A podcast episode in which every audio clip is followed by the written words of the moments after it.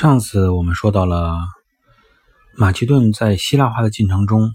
受到了波斯入侵希腊的阻碍。那么，面对着强大的波斯，有可能毁掉自己仰慕已久的希腊文化，毁掉自己想要纳入希腊文明这种中的一个梦想。那么，他们实际上存在着一定的矛盾心理。毕竟，雅典也不是那么轻松就容易战胜的。曾经，雅典也在马拉松战役中战胜过波斯，因此对于马其顿来说，他依然处于一个两难的境地。因此，他采用的方法也就是那种两面下注，看哪一面最终对自己更有利一些。在第三次希波战争中，马其顿人为希腊人出了两个比较重要的决定。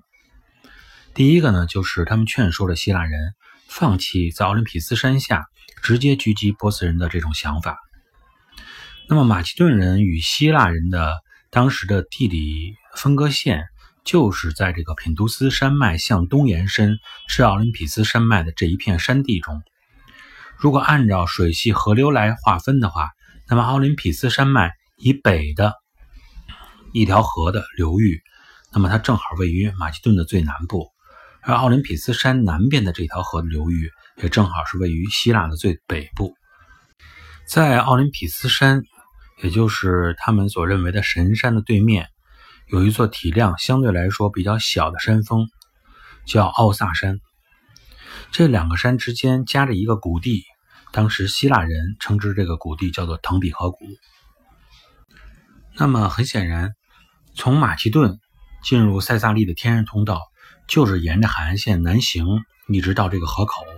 然后穿越这个腾比河谷，就可以进入希腊的盆地腹地了。对于希腊的防这样的防御者来说，那么腾底河谷这种两山夹一谷的地形，防御起来对于他们来说是十分有利的。再加上奥林匹斯山相对于希腊地区是属于它的北部起点，那么希腊联军一开始很自然就会选择在这里狙击波斯入侵的前线部队。呃，为此呢，那么雅典和斯巴达特地从伯罗奔尼撒半岛海运了一万。重装步兵来到腾比河谷，以帮助塞萨利地区的这个希腊城邦一起抵御波斯大军的首轮进攻。但是，这支正准备迎接迎迎接这个波斯军队的希腊军团，却突然在几天以后重新登船，回到了伯罗奔尼撒半岛。这就是因为当时正处于骑墙心态的这个马其顿国王告诉了希腊人一个秘密，那就是说，从马其顿地区南下塞萨利盆地的路径，不只有腾比河谷一条，还有其他的路径可走。因此，你防御腾比河谷，也未必就能真正防御住波斯大军。正是由于马其顿人的这种所谓叫做告密吧，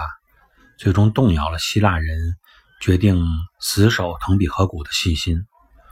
不过，这其实也并不是他们放弃腾比河谷的最主要的原因，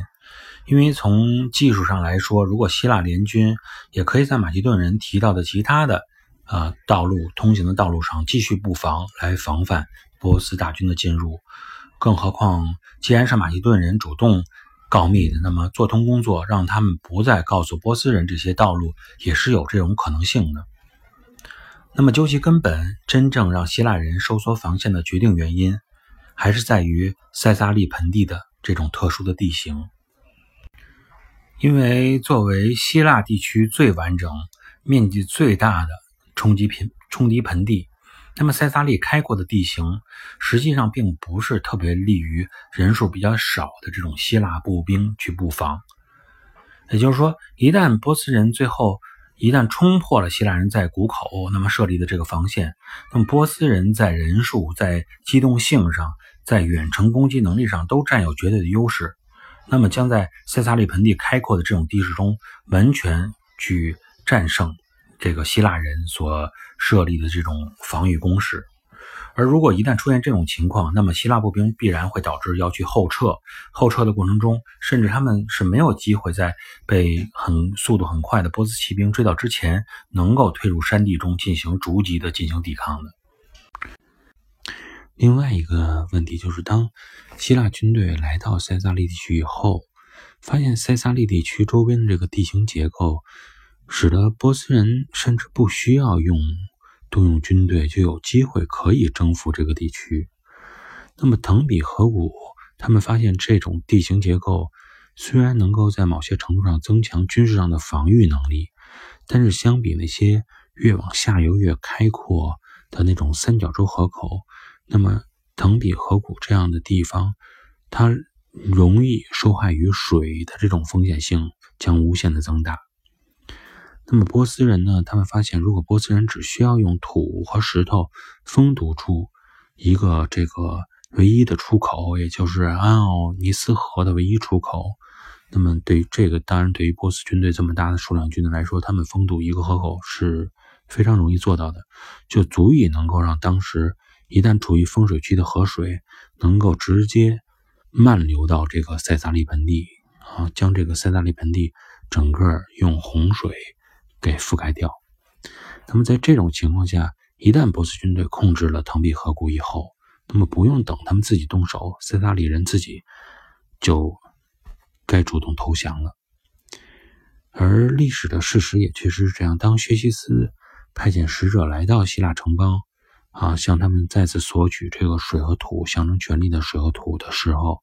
那么深知到自己本身地理结构处于劣势的塞萨利地区的很多城邦，就基本上做出了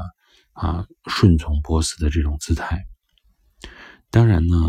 没有谁真正的愿意去放弃独立的位置，受制于一个这个亚洲来的帝国。那他们也会请求南方那边，呃，准备反抗波斯的同族来出兵帮助他们来这个守卫腾比河谷。其实当然也是他们也是做了两手准备了，就是他们想，如果马拉松奇迹能够再次出现的话，那么自己自然就可以继续做，呃，希腊城邦的这个，呃，继承希腊文明的希腊人。一旦失败，一一旦失败了呢，那么责任就可以。推到雅典和斯巴达人身上，也不至于让波斯人对他们进行一些报复性的呃杀戮。那么，虽然塞萨利人也是基于自己的地缘劣势和本身自己的实力，以及对自己族人的一些保护，嗯，在这个呃算盘的上打得很精，那么。当希腊联军最后选择后撤到伯罗奔尼撒以后，他们就没有什么别的选择了，只能是选择暂时归顺于波斯帝国。那么也就这样，也就是说，当波斯